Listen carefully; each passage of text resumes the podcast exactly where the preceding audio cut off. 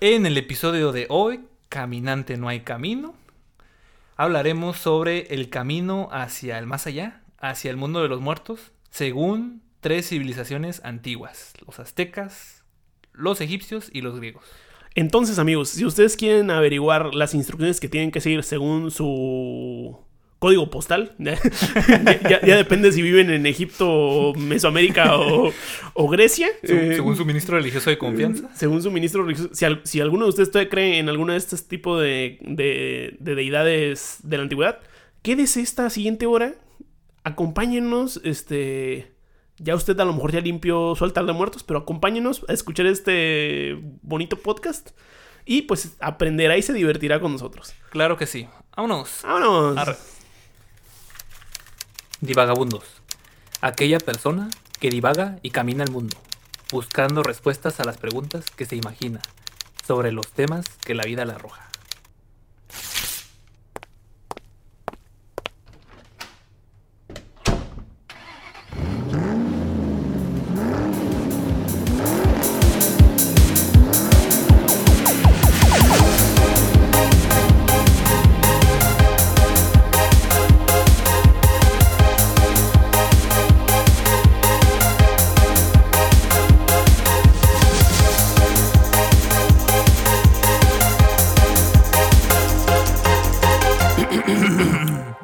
Vagabundos Podcast. Bienvenidos, viajeros, viajeras del más allá o del más aquí. Estás escuchando Divagabundos Podcast, el programa donde dos buenos amigos reflexionan y platican sobre temas cautivantes, populares o ridículamente absurdos, con el fin de dar la ofrenda del conocimiento al altar de los grandes filósofos de la vida. O a quien tú quieras, carnal, no hay pedo. Mi nombre es Isaac. Mi nombre es Tadeo Calles. Cada miércoles nos podrás escuchar en Spotify, YouTube o en cualquier plataforma popular que se te ocurra. Te invitamos a que también nos sigas por Facebook, Instagram y Twitter para ver todo nuestro contenido. Nos puedes encontrar como Divagabundos Podcast. También suscríbete, tal vez aquí ya aparezca la animación. Uf. Que la vez pasada creo que se nos olvidó con, con el divagabundeo. Sí, al inicio, eh, la semana pasada, una, disculpa por la gente que piensa que debemos ser unos puristas en el formato. Empezamos muy, muy macizo a, a, divagar y a echar el coto Isaac y yo.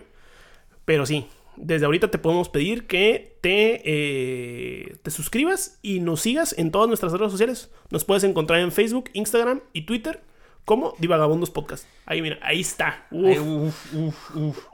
Y suscríbete a YouTube y Spotify para escuchar nuestro podcast. ¿Y qué tal? A ver, ¿qué tal tu día hoy? ¿Qué tal esta noche de miércoles? Fíjate que esta bonita noche de miércoles está bastante bien. Eh, a diferencia de otras ocasiones que hemos grabado, mm, ya venimos cenaditos. Ya venimos cenados. Cada quien cenó en su casita o en la calle, pero cada quien cenó. ya a mitad del episodio no se nota como que cambia un poco el ánimo. No, no, no, se, no se alcanza a ver que aunque estemos hablando de Halloween, se nos ve un bajón del azúcar en la, en, la no, ya no. Ya no, ya Y ahorita tenemos el combustible suficiente para echar el coto a gusto. y claro que sí, un traguito de agua. Sí, ahora no traemos tazas tematizadas.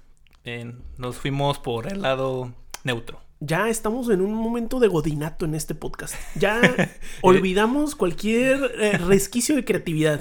Sí. Fíjate, nos dio tanto que dijimos, los props van a ser los mismos de la ocasión. Ah, que por cierto, eh, me reclamó mi señor padre de que por qué no demostraba que el teléfono sonaba.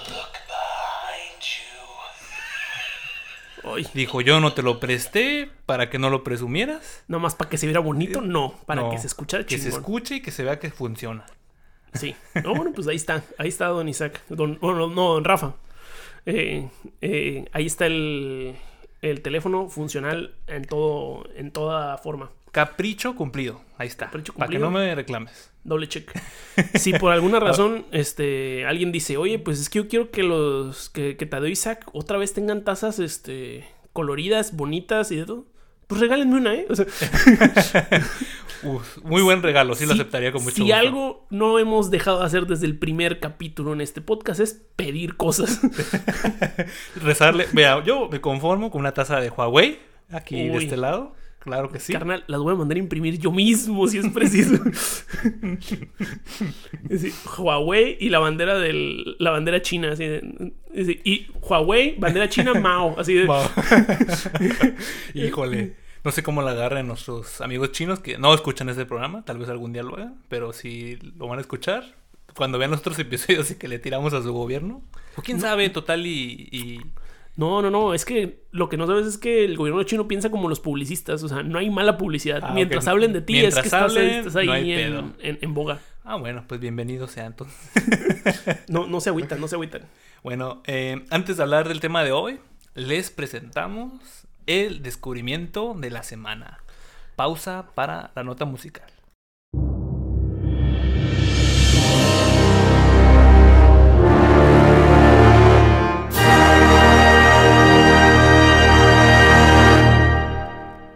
Esto sí aparece en el video.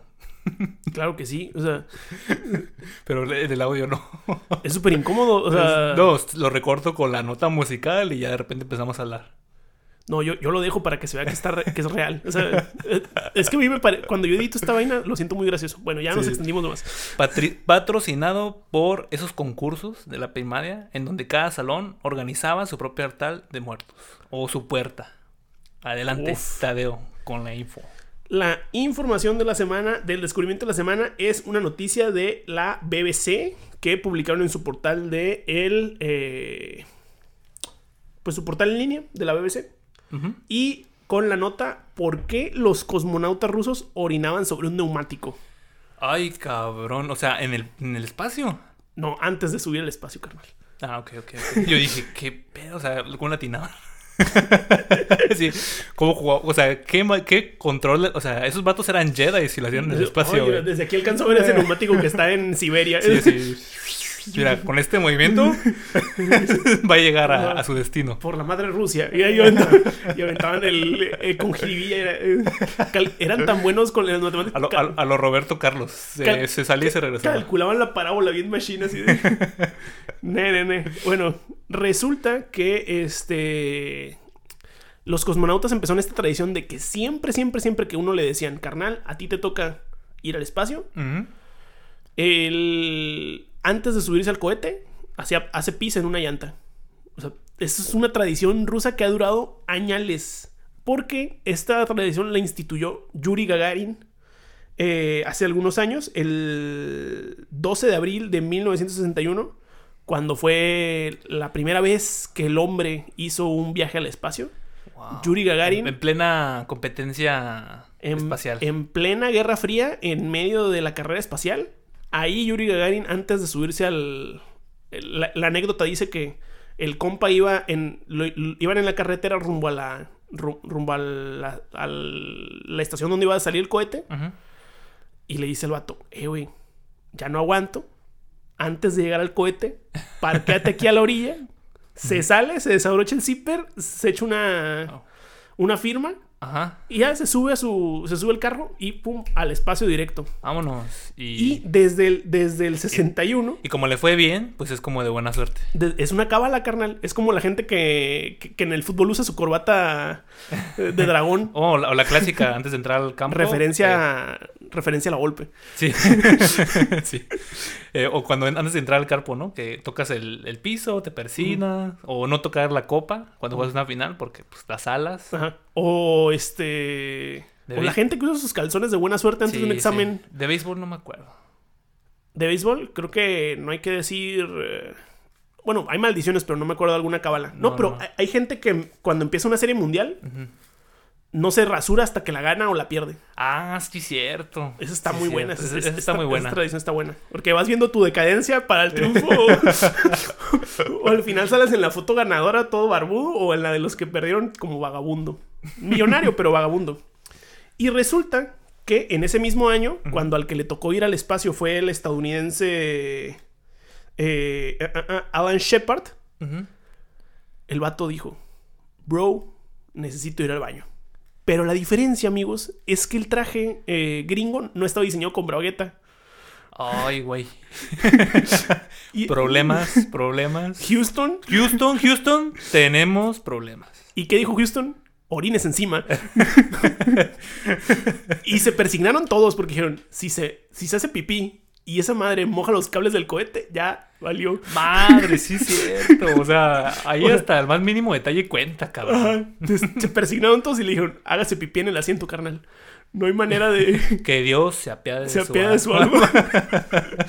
en, en Dios confiamos, ¿no? Así como en el billete. Pero fíjate, los rusos eran tan inteligentes que vieron una sutileza, la sutileza de poder ir al baño. Y a- desde el 61 hasta ahorita, todos orinan, todos, astro- todos los cosmonautas orinan en una llanta. Y No. las mujeres orinan antes en un baño, o sea, está su, su botecito. Y lo echan a y, una y lo llanta. echa- y lo avientan en la Ajá. llanta, güey. Bueno, que también lo podrían hacer de una forma de hombre. Hay de estos sí, sí, tipos sí. de dispositivos. Sí, supongo que ya se puede, pero... pero creo que es incómodo. Sí. Y esto viene a colación porque parece que en unos años van a cambiar el, el tipo de traje de astronauta ruso Ajá. a uno que ya no tiene cremallera. Y. Y los rusos ya protestaron, dijeron, Dijeron nine. Ah, no, ellos no dicen nine. ¿Cómo dicen los rusos? Night. Night. eh, y ya dijeron, Nel, carnal. Le- o le pones una cremallera, carnal. o le pones una cremallera para seguir la tradición, o yo ya no me voy, voy a ir al espacio. Y ese es el descubrimiento de la semana. Muy buen descubrimiento de la semana. Eh... sí, está chistoso, la verdad. Pues ya saben qué hacer cuando eh, se emprendan un gran viaje. Acérquense a la llanta más próxima y fírmenla. Fírmela, Fírmenla. fírmela y pues encomiéndense al, al dios ruso. Al dios ruso, porque pues el dios americano, híjole. El dios americano te deja que Solo te hagas pipí en... Sí, deja que te hagas hacia. Mira, carnal, tú solamente eres un producto del sistema. del sistema. Así que, pues, eres uno más. carnal. Eres uno más, carnal. También los rusos, pero bueno. Pero por lo menos tuvieron ese detalle. Sí. Humanistas, casi lo... lo-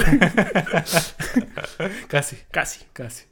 Eh, Pero bueno, ya hay que pasar a la otra parte del programa. Tal vez no tan popular como la sección de descubrimientos. Pero a lo que venimos, pero- a la carnita. el tema de hoy. Y hoy toca hablar sobre ficción. ¿Qué tipo de ficción? Ficción antigua. Y él. Me- gusta cómo torciste totalmente. Yo quiero hablar de esto y se va a hablar de esto. sí.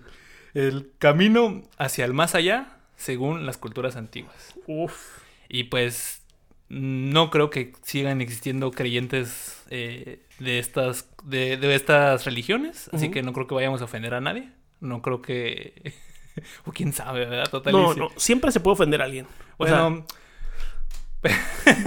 sí, siempre se va a ofender a alguien, ¿no? Bueno, pero aquí pues vamos a platicar, ¿no? Sobre los caminos. Esto en honor al Día de Muertos, que acaba de celebrarse el 2 de noviembre aquí en México.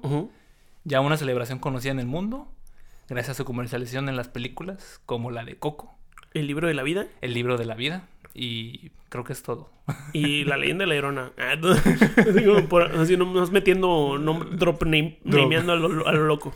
No, y también, ¿sabes cuál? James Bond, cuando hacen el Día de Muertos. Eso también se me hace algo deleznable. O sea, que después de la película de James Bond, el gobierno del Distrito Federal haya decidido empezar a hacer el carnaval como... yo, a ver, a ver, a ver.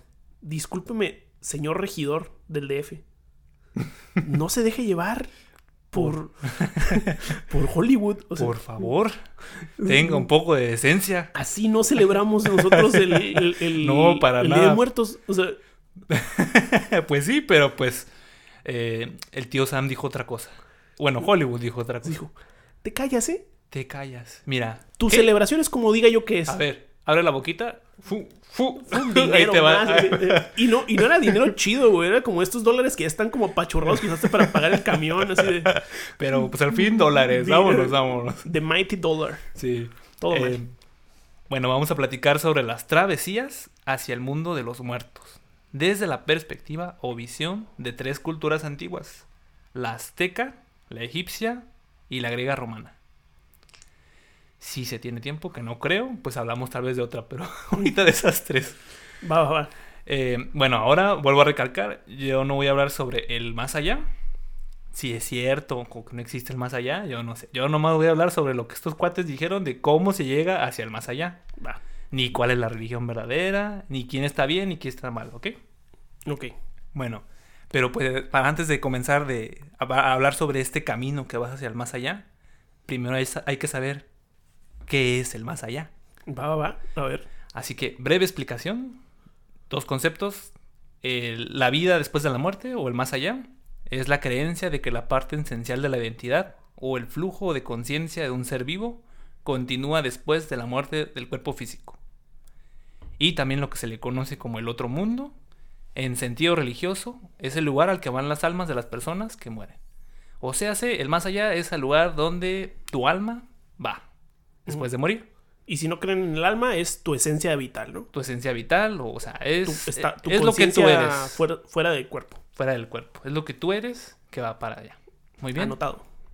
Bueno, entonces primero vamos a verlo desde el punto, desde nuestros antepasados, claro que sí. Bueno, la mitad de nuestros antepasados, porque claro que somos mestizos aquí en México y casi en toda Bueno, Latinoamérica. Desde nuestras culturas prehispánicas. desde nuestra cultura Eso sí, no, prehispánica. no hay Es- error. Ahí no hay falla. Ahí no hay falla. No voy a ponerme a discutir qué porcentaje de, de iberoamericano soy, o de latinoamericano, o de mestizo. Uno nunca lo sabrá. No lo sabemos. A menos que tengamos mucho dinero y podamos pagar una prueba de ADN. ¿Qué? ¿Qué? ¿Qué? No, no, no. Bueno, pero vamos a hablar primero sobre nuestras culturas mesoamericanas. En este caso, sobre los aztecas en particular. Muy bien. El mm, poderoso imperio mexica. El poderoso imperio mexica. Eh, muchas veces los términos aztecas y mexica son confundidos. Eh, ¿Cuál es la diferencia? Bueno, mexica es el término que se utiliza para los habitantes de Tenochtitlán. Una ciudad construida en el siglo XIV en una isla del lago Texcoco, que ahora comprende la Ciudad de México, ¿no? Sí. Ah, azteca es un término más general, si se refiere al conjunto de todos los pueblos que habitaban la zona.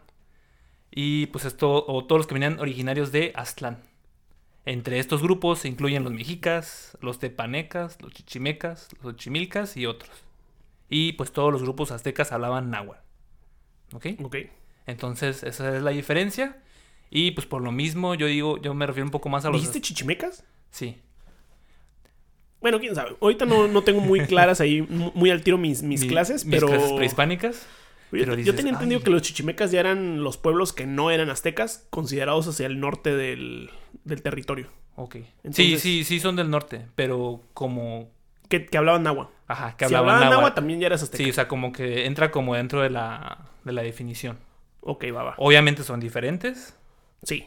muy diferentes. Sí, porque los chichimecas ya era todo lo que estuviera de- del norte para arriba, ya eso ya no soy yo. Sí, Entonces, ahí nota al pie de página, el que le interese algo sobre esas este, disertaciones, pues búscalo en internet. Busquen en internet y pongan el comentario. Pongan el comentario, por favor. Muy bien. Entonces, hablando de esta cosmovisión de los mexicas, aztecas. Pues su cosmovisión general, te voy a leer eh, cómo fue el método de la creación para ellos del universo.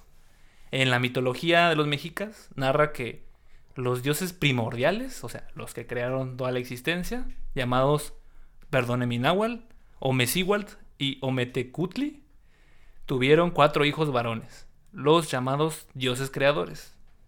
Eh, los cuatro dioses creadores eran Chipetotec, Tezcatlipoca, Quetzalcoatl, Tezcatlipoca, así como con más. Tezcatlipoca, ok, Tezcla- bien, está bien. y Huitzilopochtli. Todo bien. Estos heredaron el arte de la creación de sus padres a partir de su sustancia. O sea, pues, por herencia, ¿no? Así lo que les tocaba. Y tras 600 años de inactividad, o sea, no sabemos qué hicieron esos 600 años. Agarraron la borrachera. Ahí dice inactividad, ¿eh? O sea, Sí, fue el coyotito más largo de la historia. De, Ay, estos 600 años. híjole. Es que qué sueño te da cuando te crean. O sea, sí, sí. También tú has visto a los bebés. O sea, cuando- un bebé cuando nace también parece que está 600 años ahí jetón. Sí, sí, O o sea, no importa si seas un dios o un o- ser inmortal, tú ocupas de echar la jeta. claro, o sea, es que nada más piénsalo. O sea, creo que el ser humano y sus dioses, si algo tienes que cuando nace, tiene que jetearse un rato. Una jeteadita chiquita, ya gusto. Una jeteadita de 600 ay, añitos. déjame. Yo tengo jeteándome 26 años y horrible, ¿no? Estoy agarrando el rollo. Fueron, fueron los 15 minutos más originales, güey. Así de que, ay, ¿sabes qué? El, el- el- la siesta de 15 minutos primigenia. Simón. ya, mamá, 5 minutos más y ya voy a la escuela, Más, mamá. sí. O sea, yo sé que tengo que cumplir mis deberes celestiales, pero porfa. Ya te escatlipoca. Ya levántate a crear el mundo. Bueno, Tezcatlipoca y Quetzalcoatl se encargaban entonces de organizar el universo y optaron por la manera vertical y horizontal. Eje Crearon- X y eje Y. Sí, o sea, y- Ellos en ingeniero. y, o sea, nosotros, ya, mira papá. Aquí te vamos a construir un puente horizontal y vertical. Y párale contar. Y párale de contar, compadre. Eh, cuando organizaban el universo en horizontal y vertical, pues entonces los dioses creadores dijeron, bueno, pues ya como que nos gusta el, X- el eje X y Y, pues que también cada cosa lleve su parejita, ¿no? Entonces, por los dioses que controlaban el agua, pues era Tláhuac y Tlachiutlu- eh, Tlachiutlicue. Ajá, muy bien. No lo voy a repetir porque voy a hacerlo. La tierra, eh, Tlatehuitli y Tlatíhual, el fuego y los muertos. Que los dioses de los muertos eran Mictlantecutli y Mictantlecihualt. ¿Ok? Entonces ellos, a cada, por así decir, reino, el reino de las aguas, el reino de la tierra, le dieron, una- dos, le dieron dos parejitas de dioses para que lo gobernaran. En el universo horizontal, pues está comprendido por puntos cardinales y direcciones hemisféricas. En este universo horizontal, pues solamente estaban los dioses creadores. Y cada uno tenía un punto cardenal. Y en el universo vertical, que es el universo que nos atañe, porque es en el que vivimos, supuestamente. Existen tres partes. Está la parte de arriba, la azotea, el supramundo. Creo que es la parte para decir el mundo de arriba. Va, va. De hecho, ese término me pareció curioso porque ¿Supramundo? supramundo. Es como lo contrario a inframundo. Ujú. Ok, mundo de supramundo. arriba. Ajá, el mundo de arriba. El mundo de en medio, que es la tierra. Y el inframundo, que es la parte de abajo. El mundo de arriba, pues tiene 13 cielos. Son... Si por algo no pararon es por número de cielos, ¿eh? Y pues cada cielo ahí se mueve un dios, ¿no? Hay un cielo donde se mueve el dios del sol, hay un cielo ahí donde se mueve... Es, el, es el rancho donde se mueven los dioses eh, de baja categoría, por así decirlo. O sea, abajo de los dioses creadores. Y luego está el inframundo, que es el Mictlán.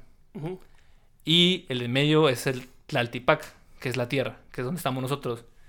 Que supuestamente la tierra es como hay una cosa ahí medio muerta, una tortuga, no sé qué es. y que de sus cabellos salen las, los árboles. Y no sé, ahí su explicación de cómo surgió la tierra, ¿no? Eh, entonces, a dónde van los muertos depende de qué hayas hecho en Sí. vida. Tiene sentido totalmente. Sí, de cómo te hayas muerto. Ellos no eran así de que, ah, o sea, de que te van a castigar en la otra vida. Entre comillas, porque ahorita vas a ver que sí. Entonces, eh, había cuatro, cuando tú te morías, te podías ir a cuatro lugares, tú como mortal. Te podías ir a Tlalocán, que es el primer espacio. Era la, ahí en este espacio, en el Tlalocán, es la parte supuestamente central del universo. Y aquí A ver, ¿no te ibas al Mictlán? No, no, ahorita ahorita voy al Mictlán. Pero Ah. primero quiero eh, explicar los otros tres lugares a donde puedes ir. O sea, hay Ah. cuatro lugares a donde tú puedes ir cuando tú te Había una tómbola de Sí, viaje, sí. o sea. O sea, tú te puedes ir a cuatro lugares cuando tú te mueres. Ok, este combo de vuelo de Volaris tiene diferentes destinos Así posibles. es, así es. Va, va, va. el primero es el Tlalocán, que es donde está Tlaloc, Ok. el dios de la lluvia, ¿no? O y del agua. Y sus acompañantes, los Tlaloques. Es una- un espacio lleno de agua, de vegetación, de nublina y de lluvia. En otras palabras, el paraíso añorado por cualquier campesino de la antigüedad. Porque pues ahí todo por agüita, ¿no? O sea, si hay agua, florece. Si soy campesino, necesito. Necesito mi agüita. mi agüita. Sí. A este lugar se dirigían los que morían por un rayo, ahogados, o por enfermedades de la piel como lepra, sarna, bubas, gota e e hidropicos. O sea, básicamente los que morían ahogados o por rayos, o relacionado con algo del clima Ajá. lluvioso. Ahora, aquí hay un dato curioso, algo chistoso. Ellos lo dividían en que se iban a otro lado, no se iban con la demás gente, porque como cuando tú te ahogas, ¿cómo te pones? Te hinchas, ¿no? Te hinchas y te pones morado. Y dices, ay, no, es que este cabrón lo tocó uno de esos güeyes que trabajan para Tlaloc y se puso morado. No, pues este vato se fue a otro lado, o sea, no se puede ir al mismo lugar que te fuiste tú, porque tú cuando te mueres te ves diferente. Oye, o sea, wow, o sea, eh, Esa ¿cómo- es la lógica. Güey, lo el trip. O sea, que te tocó alguien de los de Tlaloc y dijo, es que se me pasó ahí el. Sí, sí, o sea, se me pasó ahí y me puse morado. O sea, esa es la señal de que sí te fuiste a, a Tlacopan. Wow. Y, tú ya fuiste a un lugar diferente. De hecho, tú fuiste a un lugar más chido. Y ya te fuiste para allá. Te fuiste a, por así decir, no ese cielo, pero sí ahí para allá. Pues. Luego, si tú eras un guerrero, te ibas al Tonatihuacán. Eran Era el lugar donde aquellos hombres que morían de esta forma en la, en la guerra, guerra. o también si eran sacrificados en el altar de alguna deidad. La clásica esta de Apocalipto donde te Sí, sí. sacrifican arriba y te estripan, ¿no? O lo que, a, lo, a lo que le tenían tanto miedo los españoles cuando, que, cuando llegaron, ¿no? Que dijeron, ¿qué? Momento. Momento, a ver. Sí, sí nos gusta matar gente de formas inhumanas. Incluso aprobamos la esclavitud, Incluso probamos la esclavitud. pero. Pero arrancarle el corazón a un hombre, oye. No, no, no. El problema no es lo del arrancar el corazón. El desperdicio de tiempo de construir una pirámide. Eso es lo que lo sacó de onda, yo creo. Dijo, ¿qué? Si mira, con dos vigas de madera, papá, te construyes una cruz y ahí lo pones. Y ya lo pones, ¿eh? O sea. o sea, De no, hecho, sí es cierto. no hay tanto bronca, pero ¿por qué hay que construir todo eso para matar a alguien? Sí. Entonces estos, estos hombres que morían sacrificados o que eran guerreros, eh, pues iban al Totanihuican, que acompañaban a Tonatiuh, que era el dios del sol. Y pues lo acompañaban desde que se ponía hasta su cenit. O sea, iban correteando al sol. Sí, iban continuando en una danza, supuestamente. Uy, qué feo, qué feo fin, ¿eh? Bueno, yo porque soy medio perezoso, o sea, Sí, sí. que te- que- Bueno, pero en ese entonces, pues era, era el un honor, entretenimiento era un honor muy machine, ¿no? Sí. Eh, también las mujeres que habían, pe- habían perdido la vida dando luz a su hijo, porque pues, se le consideraba una batalla. y pues que se le había, se había perdido. Entonces, como eran consideradas grandes combatientes, también se elevaban a ese lugar. ¿Se elevaban ese rango? Sí. Y es importante mencionar que los guerreros, después de acompañar, debo decir, cuatro años al sol, danzando, regresaban a la tierra como aves hermosas, con un plumaje hermoso. Ah, bueno, bueno. Más específicamente, como colibríes, para deleitarse por siempre con el aroma y el néctar de las flores. Suena sabroso, ¿eh? O sea, o sea, estás cuatro años en la party correteando al sol. Mira, cuatro años de party y luego regreso y me hago una ave. Y en ese tiempo no me van a casar nomás porque sí. Ya puedo andar jangueando. Ya puedo andar janeando a gusto. Está buena. O sea, sí, sí, sí anda convenciendo a más de uno. es así. O sea, sí, con ¿qué, ese. qué seguro social de Infonavit? Te vas a convertir en un colibrí, ¿eh? O sea, únete a la Fuerza Armada de la... Sacrifícate por el equipo. Sí, sacrificate por el equipo. Ah, está bueno, está, está bonito ese, Ese sí. ese más allá. Ese más allá. El tercer más allá es el Chichihuacuaco. Y está reservado para los niños que no podían valerse por sí mismos o que morían de cama. Y en dicho lugar existían árboles con senos femeninos que surgían de sus troncos y ramas, derramando gran cantidad de leche. En este espacio los pequeños difuntos se alimentaban y se preparaban para regresar a la tierra y tener una segunda oportunidad de vida. Ah, o sea, los bebés reencarnaban Sí, en porque pues eran como eran bebés, dijeron, ah, no, pues es- no, O sea, los tenían ahí como tranqui. sí, Tranqui ahí. tranqui en lo que ya En la puedas, nursery de los, de, de los árboles, así. de los árboles. Tenías un árbol enfermera que te daba chichi. Sí, Wow. hasta que podía regresar.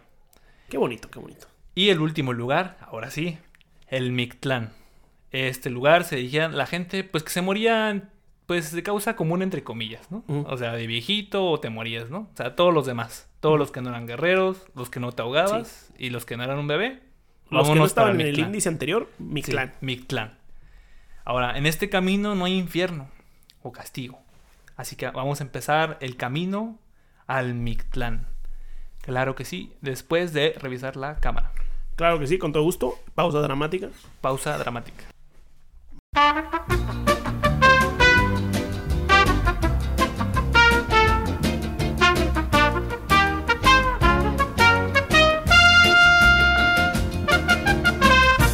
Listo, ya se revisó la cámara y gracias a la magia de la edición podemos seguir hablando de el camino al Mictlán, Isaac. Así es. Entonces vamos a emprender este camino al Mictlán. Como decíamos, el Mictlán es este lugar a donde va pues la gente corriente, ¿no? La gente que no murió de, de causas diferentes. Que no tuvo ningún tipo de elegancia o sutileza al morir. Es otra forma de decirlo. Va, va. Eh, en este camino no hay infierno o castigo. Aunque ahorita que empiece a decir cómo es el camino, va a parecer que sí. Pero bueno. Va a parecer un poco O sea, está feo. Sí, o sea, no hay castigo. O sea, a todos se les trata igual. Es el infierno comunista, Ah, bueno. por así decirlo. Eh, o sea, no se te va a castigar en diferente manera. Pero entre, comillas. el fuego arde igual para todos. El fuego arde para, para todos. Y no se, te va no se te va a castigar en diferente forma a como hayas vivido. O sea, no hay como una impartición de justicia tipo divina comedia de que, ah, fuiste soberbio, pues te toca morir, eh, morir, morir fundido en oro, ¿no? Sí. Cosas así. no me acuerdo bien de los castigos.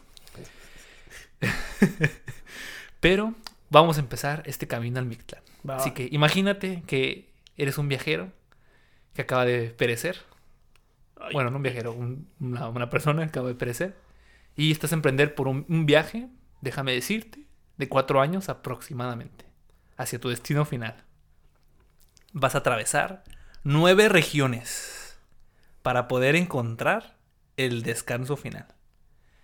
El viaje al mundo de los caídos comienza cuando nuestro tonali, es decir, nuestra alma, descansa de la vida en el eco eterno del silencio. Y empieza el viaje. A ver, primero, descanso, jetita, como dijimos. sí, sí, este, o sea, cierras los ojos, te moriste, dormido, eh, no sé, perdiste una riña en el bar, ujú. Eh, Esta quesadilla de Huitlacoche, te cayó a- mal, aparte de Huitlacoche, traía plomo. tipo, tipo coco, te ahogaste con chorizo y pues es momento de cerrar los ojos y viajar al Mictlán. qué bonita, qué, qué bonita película. Pero bueno, sí, muy bonita, la verdad. Entonces, primero vas a llegar al Itzicuintlan, la tierra de los perros. Aquí el viajero descubrirá que más le valiera haber sido amigo de un perro en vida, de haberle cuidado bien, haber ganado su confianza y su cariño. Pues aquel que no entendió el propósito del perro quedará varado durante el viaje, apenas comenzando la búsqueda. o sea que te quedas como en un limbo con así. Te quedas valiendo madre si En- tú no cuidaste o trataste bien a los perros. Mira que yo ahorita me siento muy afortunado. Desde aquí le mando un saludo a El Pantera, que es el perro más chiquito que Está bien bonito. Yo conozco al pantano y está bien bonito. Yo le mando un saludo a Weiser, que está en Que Monterrey. está en Monterrey. Eh, güey, entonces, Yo ya la rifé. ya la armamos, carnal. Sí, cuando me muera despierto y veo que llego al Mictlán, mira, ya, ya, ya la primera etapa la llevo superada. El guay se va a estar como, mira, carnal. Yo aquí tengo amigos poderosos. Mira, yo aquí muevo. Aquí estoy bien parado. Ya respiro chido. Sí, sí, Porque sí. déjame les digo que Weiser es un perro Está gordito. que está gordito. Pero la va a rifar, la va a Pero la va a rifar. rifar. Eh, Y el Pantera es negro, entonces es de barrio. Entonces, es de barrio. Sí, ahí, ahí no hay bronca. Ahí no hay bronca. Ay, qué bueno. Entonces vas a ver eh, un río, que es el río Apanohuacuitla, que es el límite, es el río que divide el límite entre los vivos y los muertos. Y lo primero que vas a notar, vas a ver que al otro lado del río, pues hay una jauría y una multitud de perros, así a lo, a lo, a lo bestia, que son perros con dueño que están esperando efectivamente a sus dueños en la orilla puesta del cauce. Todos listos para reconocerlos y cuando lo hacen y ves que has llegado ahí por fin, de así, ay perro, te tenía, te tenía toda mi vida esperando, ya llegaste Ajá. por fin, pues te vas a encontrar con la fortuna de que te van a ayudar a atravesar el río. Güey, o sea que tus perros te. Te ayudan. así, y, Como lancha motor, así. de- y vámonos. Porque sin, sin la ayuda de los canes, no precisamente te tiene que ayudar tu perro, Ujú. puede ser otro perro, o sea, mientras los hayas tratado bien. Algún perro que hayas tratado chido. Sí, El- pero pues yo imagino que ahí vas a tener que hacer labor de convencimiento, ¿no? O sea, sí, es como de.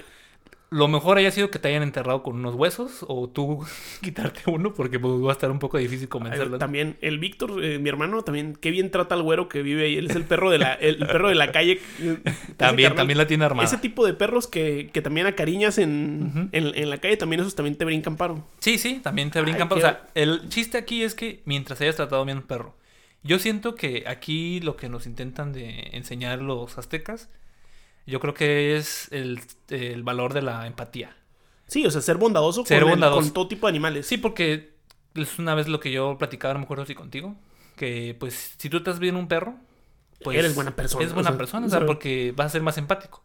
No precisamente vas a ser la mejor de las personas, porque Hitler también tenía perros.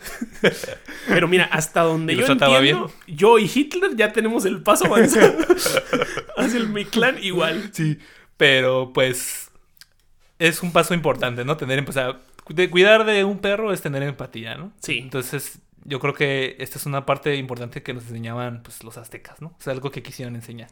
Sí. La siguiente región, ya cruzando el río, ya tu perrito ya te ayudó a cruzar el río, vas a llegar al Tepememe va. lugar en el que se juntan las montañas. El viajero se va a encontrar con inmensas montañas, chocando una y otra a la vez. Madres. Es ahí donde entiende que tiene que pasar con cuidado sin ser aplastado. Si la suerte te ha sonreído, pues llegarás a la siguiente región, que es una montaña. Y la siguiente región se llama Itzetepel, montaña de obsidiana. Un cerro cubierto de filosas navajas de obsidiana. Claro que sí, obsidiana, porque era el arma que usaban los aztecas. Aparte, filosa y bonita. Filosa es y muy bonita. Sí, es, sí. Una, es una piedra filosa y muy bonita. Muy bonita. y que lentamente van a ir desgarrando tu carne. Madres.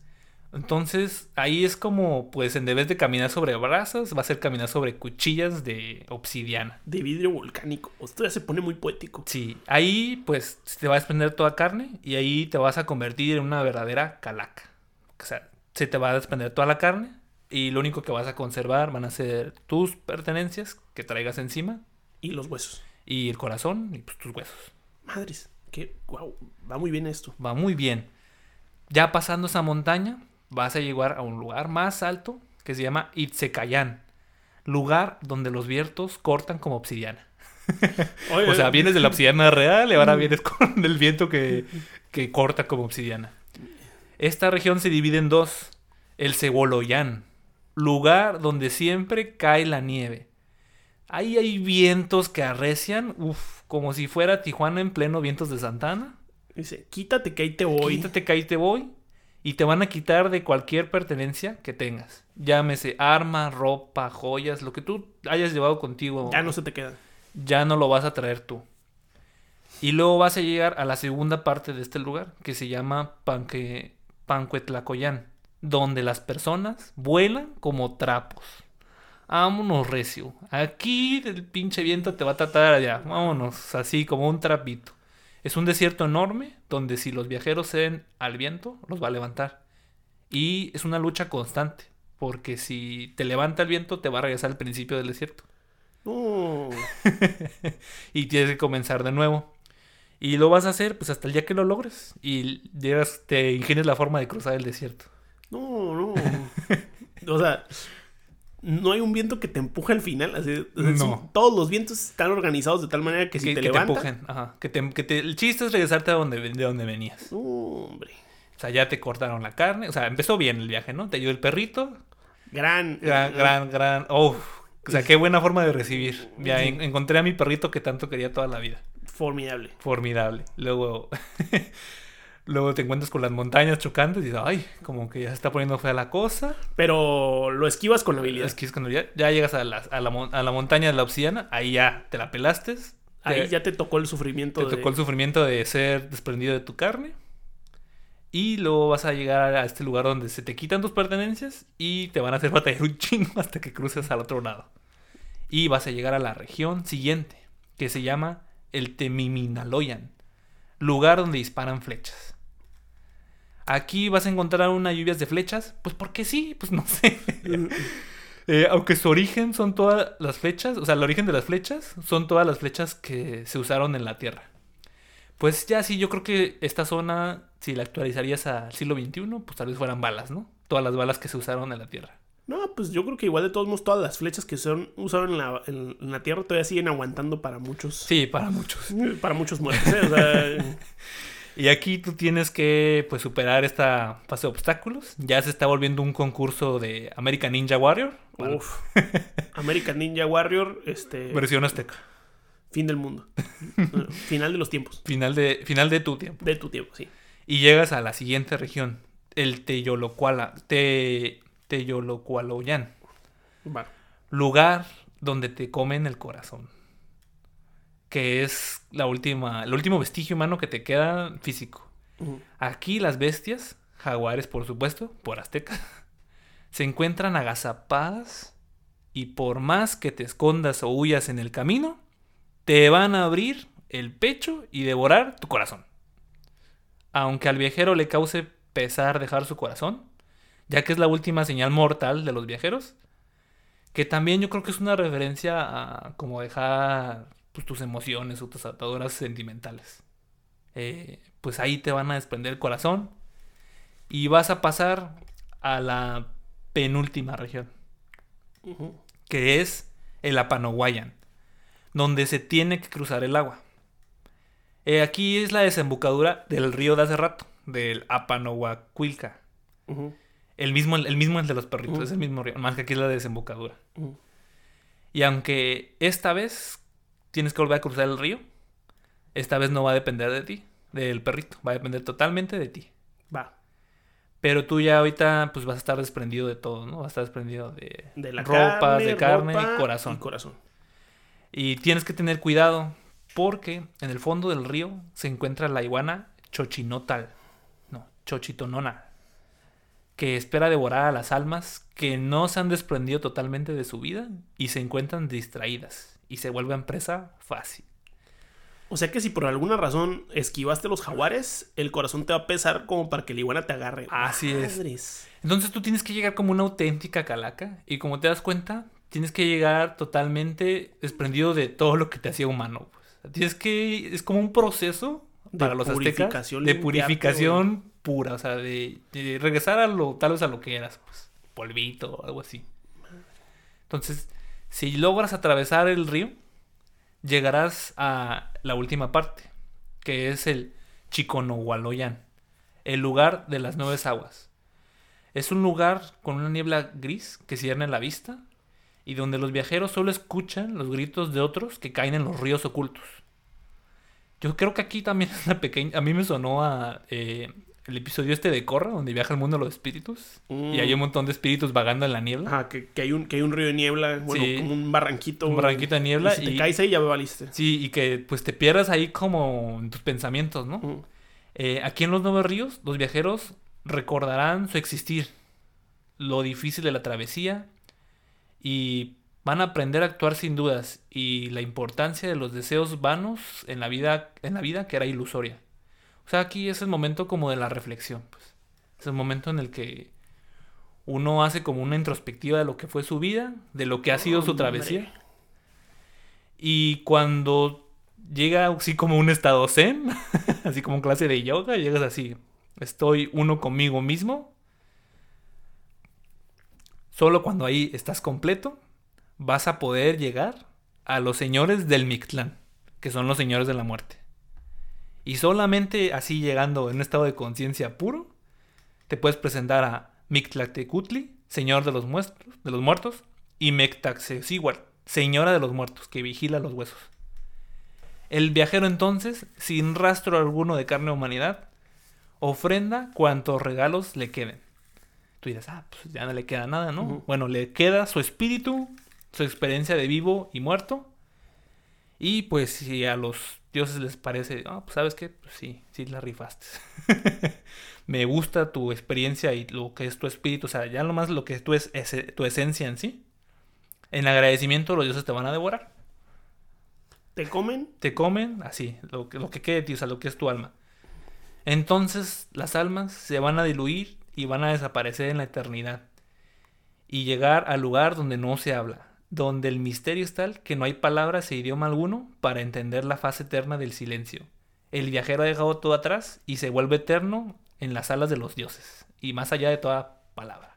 Oye, pero si no te quieren. eh, Pues si no te quieren, pues creo que te van a regresar al principio del viaje, ¿no? Hasta que vuelvas a entender. O tal vez te... Bueno, yo lo que yo haría, yo si fuera así, ah, ¿sabes qué? Eh, eh, pues sabes que regresa a la, a la región de los vientos, ¿no? o algo así, ¿no? wow. O sea, que ah, por lo que van a entender, es imposible que no te quieran llegando aquí. Porque, Porque ya pasaste por Lihuana. porque sí te puedes quedar en las partes. Pues. O sea, te puedes quedar en el río. Te puedes haber quedado al principio. Donde no trataste bien a los perritos. Te puedes quedar toda la vida vagando ahí en el- la parte de, de los vientos. O sea, ya aquí ya no van a llegar gente que no va a ser aceptada. Porque va a llegar gente que. Yo, a, lo que yo entiendo, que acepte que va a ser una con el universo. Porque eso es lo que pasa al final. Se hace uno con El todo. Ajá, y hasta algunos dicen que te haces ahí una estrellita. Y este es el camino que atravies, que, que según los aztecas atravesaba uno. Bueno, yo estoy encantado hasta ahorita de, de esta forma de, de esta cosmovisión muy entrañable. Sí, está muy bonita. Super like por el perrito. Por la parte del perrito y por la parte de los jaguares. También está interesante. Sí, Eh, está interesante. Ahora vámonos. Oh, no sé cómo, no sé, no sé cómo replicar la una, una melodía egipcia. A los egipcios. Una civilización que hace unos 5.000 años nació en el Valle del Nilo, la civilización más importante del mundo en ese entonces. Eh, bueno, los egipcios, pues yo creo que ya aquí todos los que llegan aquí co- conocen algo de los egipcios, tan siquiera los faraones o algo así. Eh, la cosmovisión de ellos estaba basada totalmente en el sol. Era la parte central de su religión. Los egipcios rezaban para que el sol terminara su ciclo y, y ellos pensaban que todavía dependía del sol. Si el sol no salía, la noche duraría toda la vida y no moriría. Aquí su deidad principal es Ra, que es el dios del sol. Y pues Ra siempre está en una lucha constante con una serpiente que representa el caos y la noche, que es Apophis. Ujú. Que de hecho también hay una película reciente que se llama Dioses de Egipto, ahí donde ves a Vomitiva la película. poniéndole madrazos a la, a la serpiente con la lanza. Qué fea película. Está fea, pero pues cuando la ves por primera vez está entretenida. No está tan. No se me, a mí no se me hace tan. Hasta los efectos especiales se ven muy Sí. mal. Sí, se ve mal. Para nuestros tiempos se ve mal. Sí. Sí, a lo mejor si se hubiera estrenado en 1994. No, no. Película. Uf. Mereció dar un Oscar por efectos visuales. Adelantada a su tiempo. Adelantada a su tiempo. Pero 2017, no. No, no, la trató bien. y bueno, este. Los, para los egiptos era muy importante esta parte de la inmortalidad, del renacimiento. De tener, de conseguir la vida eterna. Entonces, para ellos era muy importante preparar a la gente cuando se moría, prepararla lo suficiente con las mayores armas posibles para este viaje que iban a emprender hacia el más allá igual.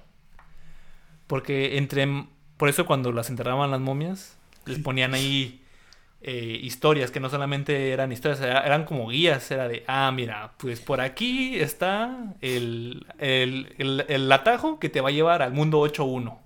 Madres. O sea, todo eso tenía que, que haber en la, en la tumba por si acaso. Sí, o- y obviamente. O sea, aquí- entre- aquí tiene su folleto, su tríptico Su tríptico de cómo de llegar. cómo llegar. Madre, qué bonito. Y aquí está su libro de hechizos para que le partan la madre a los demonios que se le aparezca.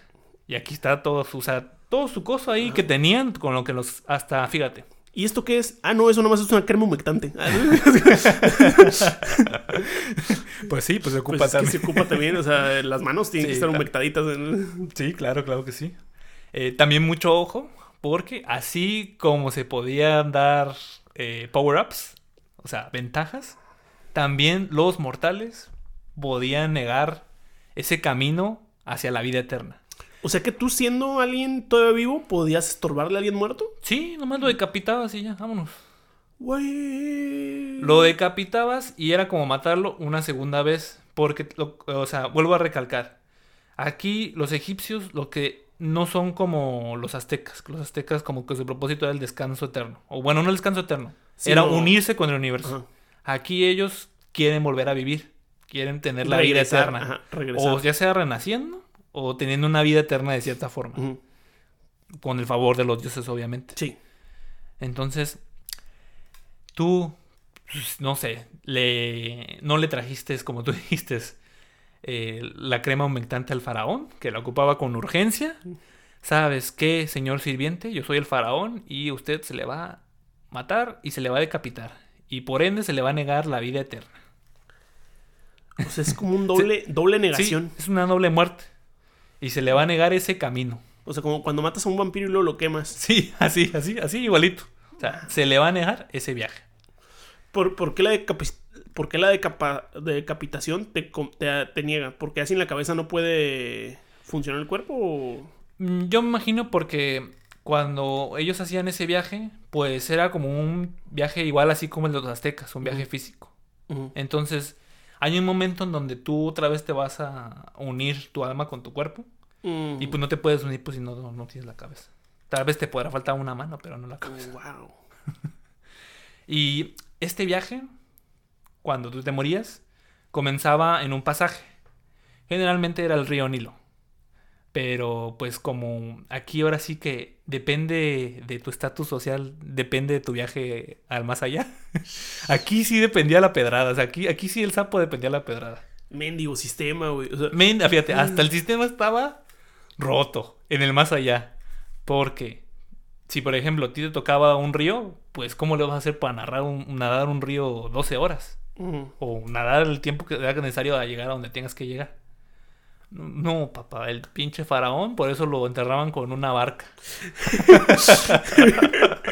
O sea que dependiendo lo que te- donde te enterraran era eran las cosas, eran las herramientas que podías usar. Sí, entonces, eh, y también el camino dependía de la persona, o sea, del estatus. Eh, aunque los ataúdes, pues también cortan como barcas, pues no es lo mismo que un barco, ¿no? Entonces, pues aquí los faraones estaban aquí favorecidos. Todos bien parados. Bien parados. Porque aquí los egipcios sí veneraban mucho a sus reyes, a sus gobernantes. No sé por qué, pero sí.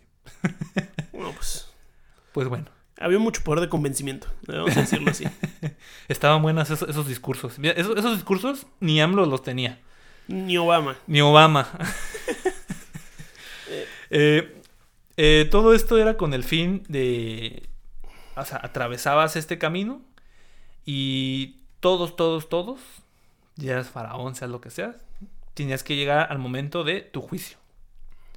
Era un juicio donde los dioses se reunían y decían si en verdad eras una alma pura. O sea, un alma... Oye, qué enfadoso, ¿eh? O sea, no sé. El dios Abraham, abrahamánico tiene a San Pedro, o sea, él es el cadenero. o sea, qué flojera de los dioses que ay, ay, ya llegó otro muerto, vamos a reunirnos. Vamos a reunirnos. Que bueno, en general, casi siempre nomás era uno. Y en este caso, se, se- en muchas representaciones se le da a Anubis, que es el Mm. dios de este, que es un perrito, un- como un chacal. Eh, lo que hacía, pues cuando llegaba Tadeo y decía, ah, ok, Tadeo, aquí está la báscula, dame tu corazón, me lo dabas, claro que sí, lo pongo en la báscula y lo el contrapeso era la pluma de la verdad. Si tu corazón era más pesado que la pluma, pues sabes qué, le voy a echar tu corazón, que para los egipcios el corazón es el centro del conocimiento y donde moraba el alma. Si tu corazón pesaba más que la pluma, entonces eras alguien pues, estable, no merecedor de la vida eterna de la resucitación. Y voy a echar tu corazoncito a una diosa slash demonio que se llama Amit. Y te va a comer tu, tu corazón y por ende vas a desaparecer. Ok, ok. Ya de la faz de la existencia. O sea, It's over. se acabó. Y en el caso de que pesaran lo mismo, o la pluma pesara más, que no creo que pesaran lo mismo, o sea, que, que hubiera un balance, pues entonces sí se te otorgaba la vida eterna o la resucitación. Eh, había muchas formas, bueno, no muchas formas, pero había varios caminos hacia la vida eterna.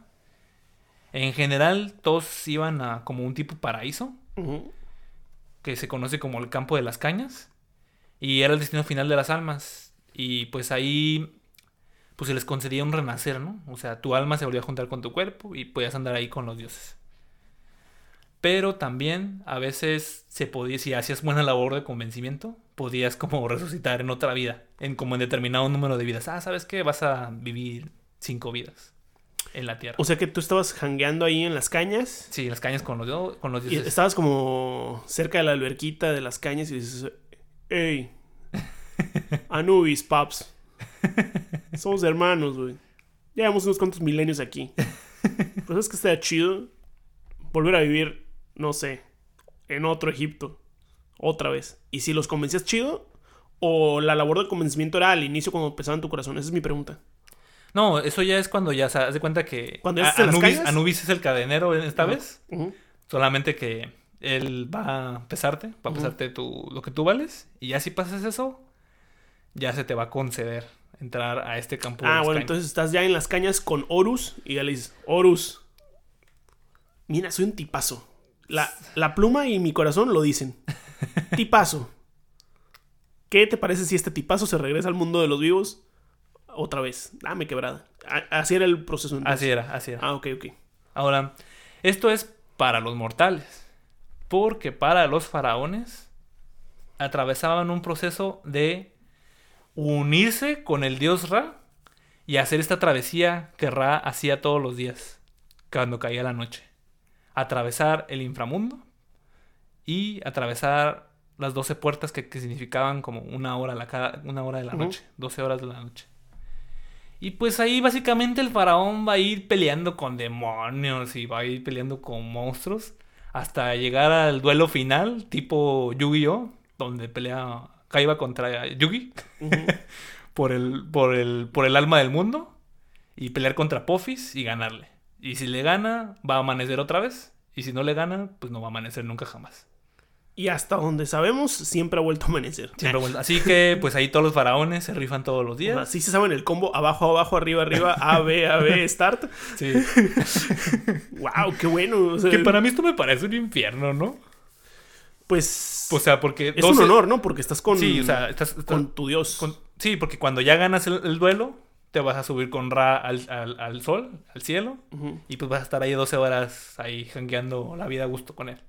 Pero qué 12 horas, ¿eh? Servicio todo incluido, eh, servicio a la habitación, eh, mesa de hidromasaje. Porque hay una mesa, no, no es cama, es mesa de hidromasaje. todo bueno. No, yo creo que sí se me hace más chido estar en las cañas, ¿eh? O sea, ya, ya pensándolo bien. ¿Sabes qué? Déjame aquí en las calles, ¿no? O sea, Yo aquí en las cañas tranqui y de repente me resucito. que a mí esta onda del descanso eterno en un lugar bien bonito, como que tú dices, ah, entonces sí quisiera estar en un lugar bien bonito por siempre. O sea, hay un momento en que te aburrirías, ¿no? Ay, seguro todos tienen su podcast, ¿no? Bien producido. Llegas y todos están hablando en un micrófono. Ah, maldita sea.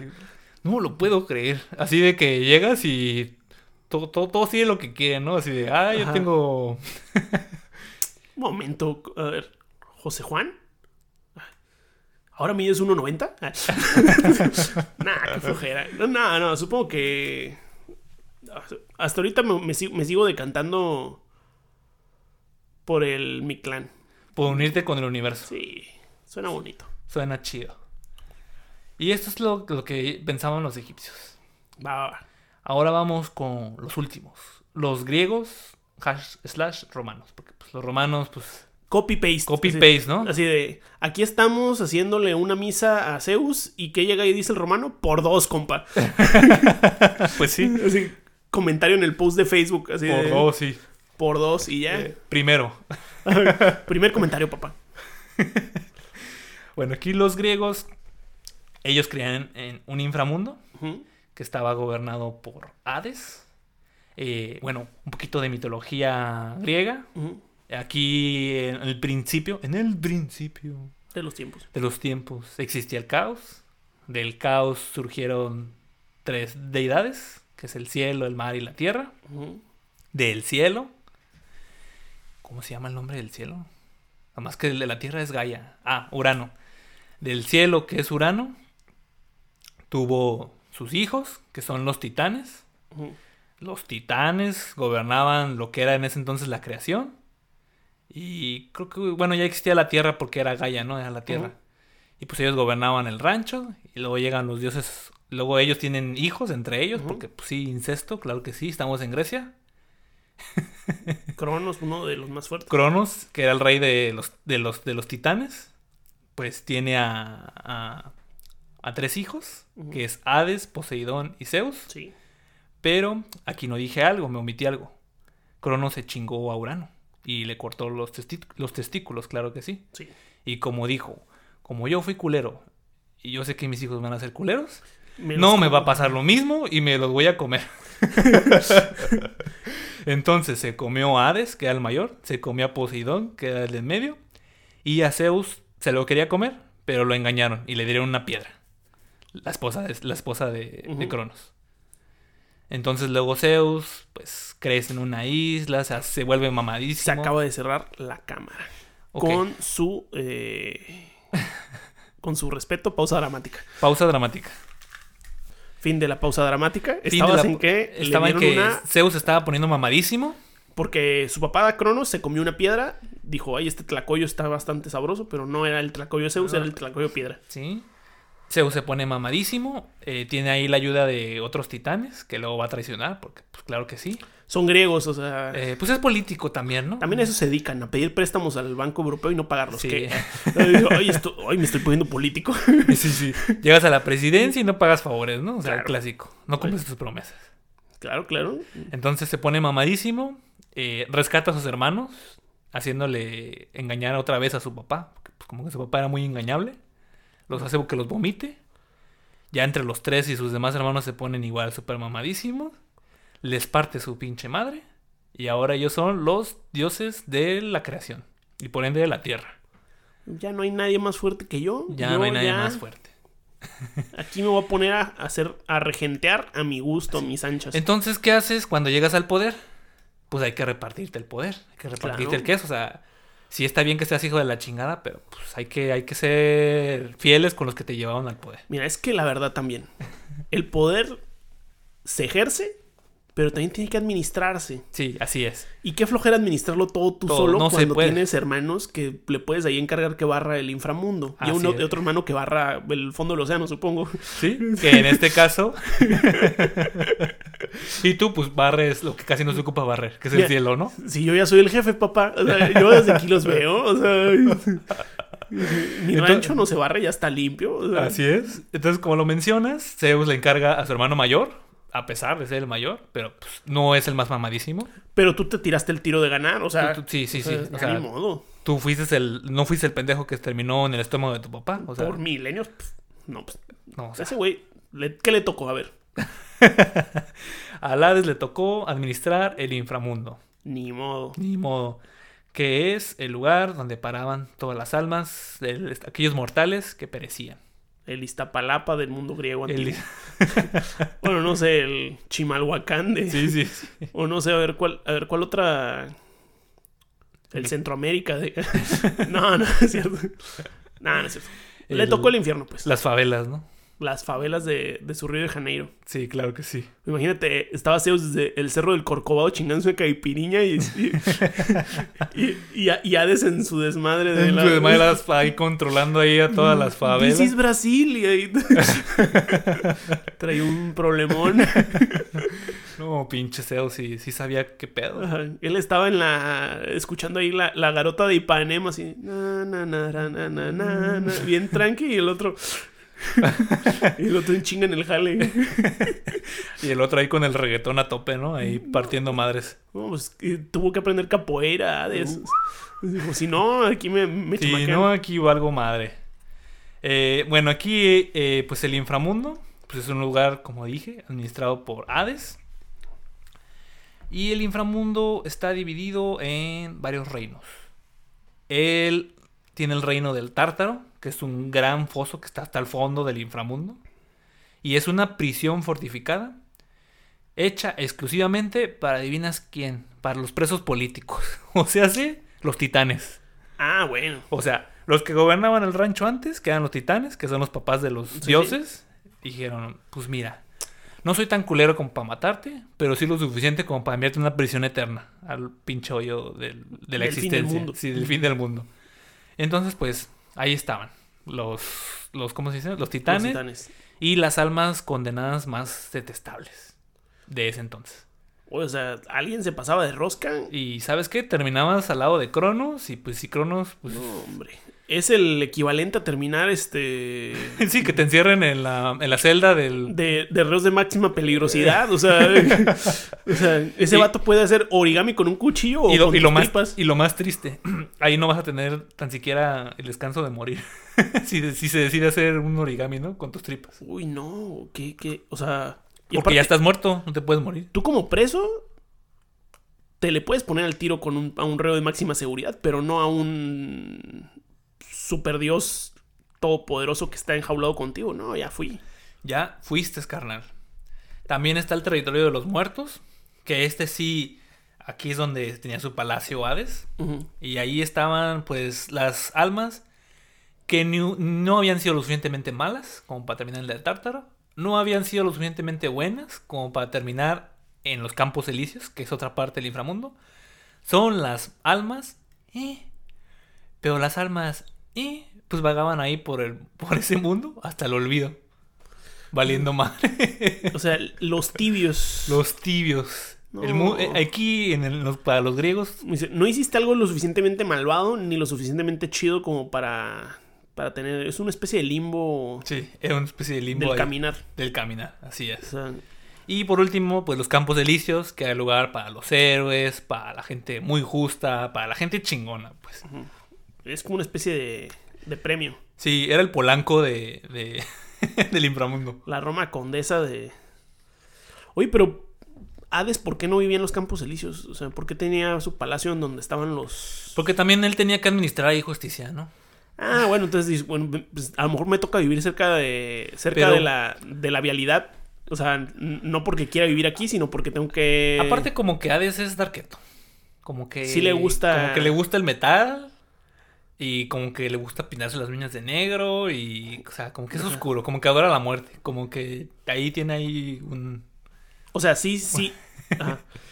Sí no se lleva bien con la gente fresa, pues. Sí, sí, O sea, sí. le gusta estar ahí con, con la banda. Sí. No, y aparte también eso, de ser administrador.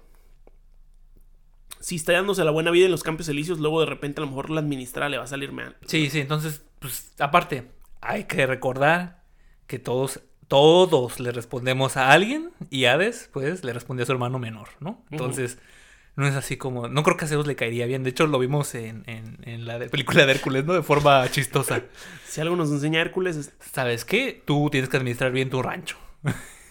hazle como puedas. No vengas a las paris aquí arriba, por favor. Porque me vas a pegar lo mugroso, ¿no? De, de la tierra de los muertos. Como tú dijiste, lista para la mano. No, güey. Bueno, sí. Sí, sí, sí. Había discriminación, la verdad. Hay que decirlo como es. Pero luego en los Caballeros del Zodiaco podemos darnos cuenta que Hades también era un. Sí, sí. Era un dios fuerte. Era un dios fuerte. Pues sí, o sea, es un dios fuerte.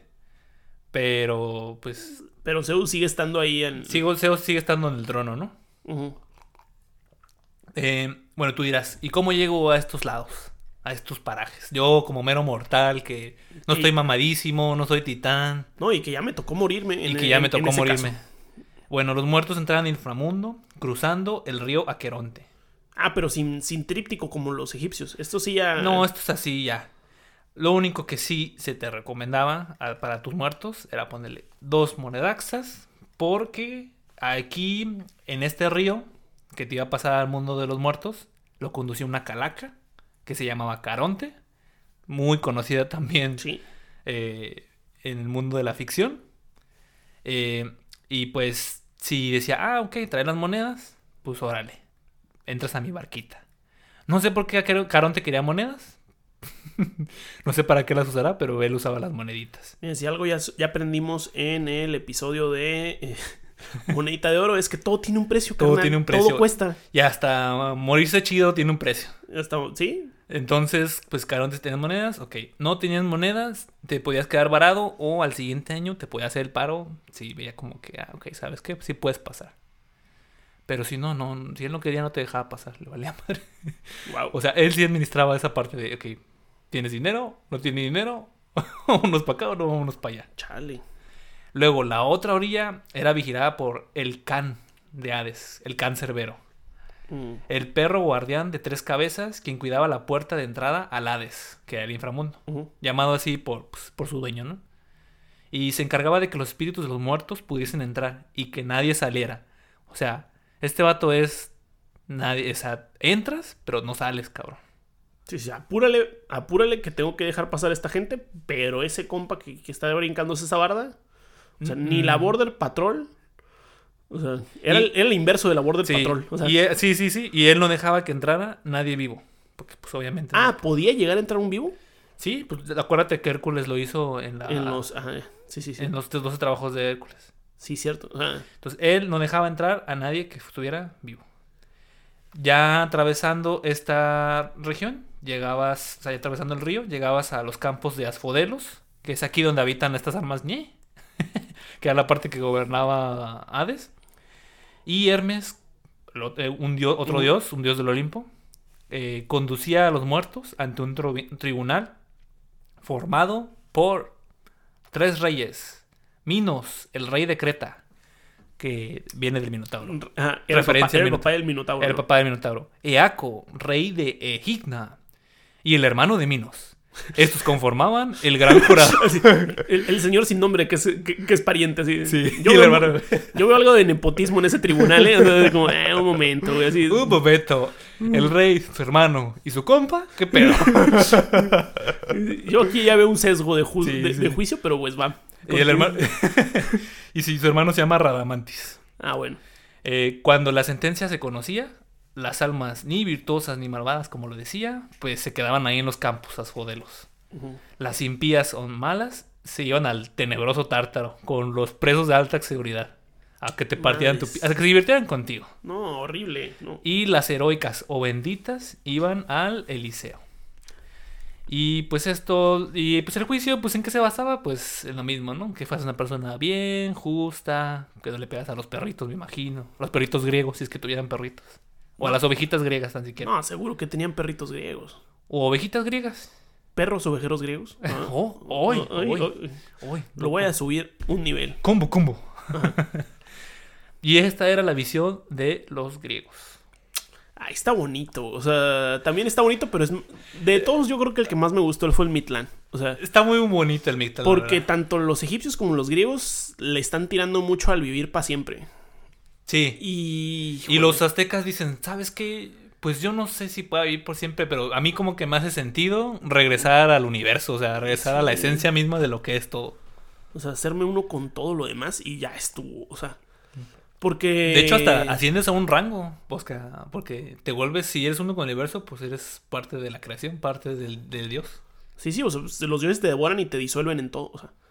Y en cambio en esta parte, pues no, sigues siendo humano, no quieres, estás aferrado a tu humanidad y sigues ahí. Y aparte hay un asunto dualista y bien maniqueo de. O eres bueno o eres malo, o sufres o gozas. Y. Bueno, con los griegos sí, con los egipcios es o gozas o no existes. Así de simple. Y para gozar, obviamente hay que tener varo. O sea, Pero el los, de- los egipcios eran fifís. Pero el de. El de no existir está gacho. Ujú. Porque ni siquiera te dan quebrada de, No, ni siquiera te dan quebrada de como... de hacerte no. uno con el universo. Y en el caso del gozar o el no gozar.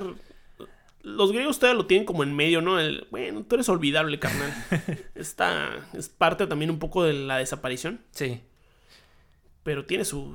Tiene su encanto, ¿eh? sí, tiene su encanto. Y en conclusión, pues los aztecas como que eran más conocedores de lo que los rodeaba. Los egipcios eran unos hijos de la chinga que te medían dependiendo de cuánto dinero habías hecho.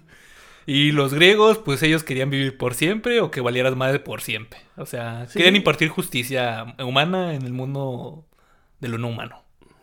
Impresionante. Estos caminos nos han llevado al final de este podcast, Isaac. Así es. Me le he pasado Es- muy bien, Tadeo.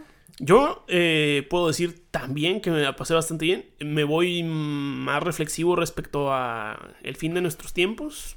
Sí. Y yo creo que voy a empezar a, a entrenar cardio. Sí. O sea, Para, para, para Porque- esquivar las flechas, ¿no? porque fíjate que en todos estos recorridos hay que caminarle a Machine. Sí. Yo creo que en el que menos tienes que caminar es en el griego. Porque te está ayudando Hermes, ¿no? No, pero de Y- todos y la modos, barquita. tienes que ir al río, Y la luego cruzas el río, caminas para... Pues más es como que llevarte algo para entretenerte, ¿no? Sí. Lo que termina el viaje. Hay un Nintendo Switch, te seguro. Uy. O, lo- o la generación de con- consola que sea para el final. O, o la, o la ley general del trabajo. Para leerla. Oh, bueno. Eso yo creo, yo supongo que eso está en el, en el tártaro. Sí. Es- que te pongan a leer. así. Hay un, hay un, este, imagínate que hay un titán, este, abogado, así, de que, que es como el hermano tonto de Cronos, así, bueno, mira, y, y, y, por ejemplo, él te defiende de los demás, pero te hace leer la, Sí, la sé. ley federal de trabajo, ay, no. Ay, no, por favor, no. Entonces, pues todo buen viaje tiene que terminar. Espero que hayan aprendido algo nuevo o se diviertan como nosotros lo hicimos. Regresen el siguiente miércoles para vagar y divagar por Spotify, YouTube o cualquier plataforma de podcast que se te ocurra. Los invitamos a que nos sigan en Facebook, Instagram y Twitter. Claro que sí, por favor. Nos pueden encontrar como Divagabundos Podcast. O sigan el enlace en la descripción. Suscríbanse. Aparece aquí el botón mágico. Espero que aparezca el botón mágico. Y si- Y si no, mira, eh. puede aparecer en dos lugares, este, en el Mictlán o aquí. ajá. Sí, Ya, a nos huevo, vamos con huevo, eso. huevo. Pero antes no, no se vayan sin antes preguntarse, ¿te gustaría realizar alguno de estos viajes para alcanzar la vida en el más allá? ¿Y cuál suena menos tortuoso? Compartan sus respuestas en nuestras redes. Ya se la saben, discutan en grupos de dos. Jeep Jeep. Jeep, Jeep, vámonos. Vámonos.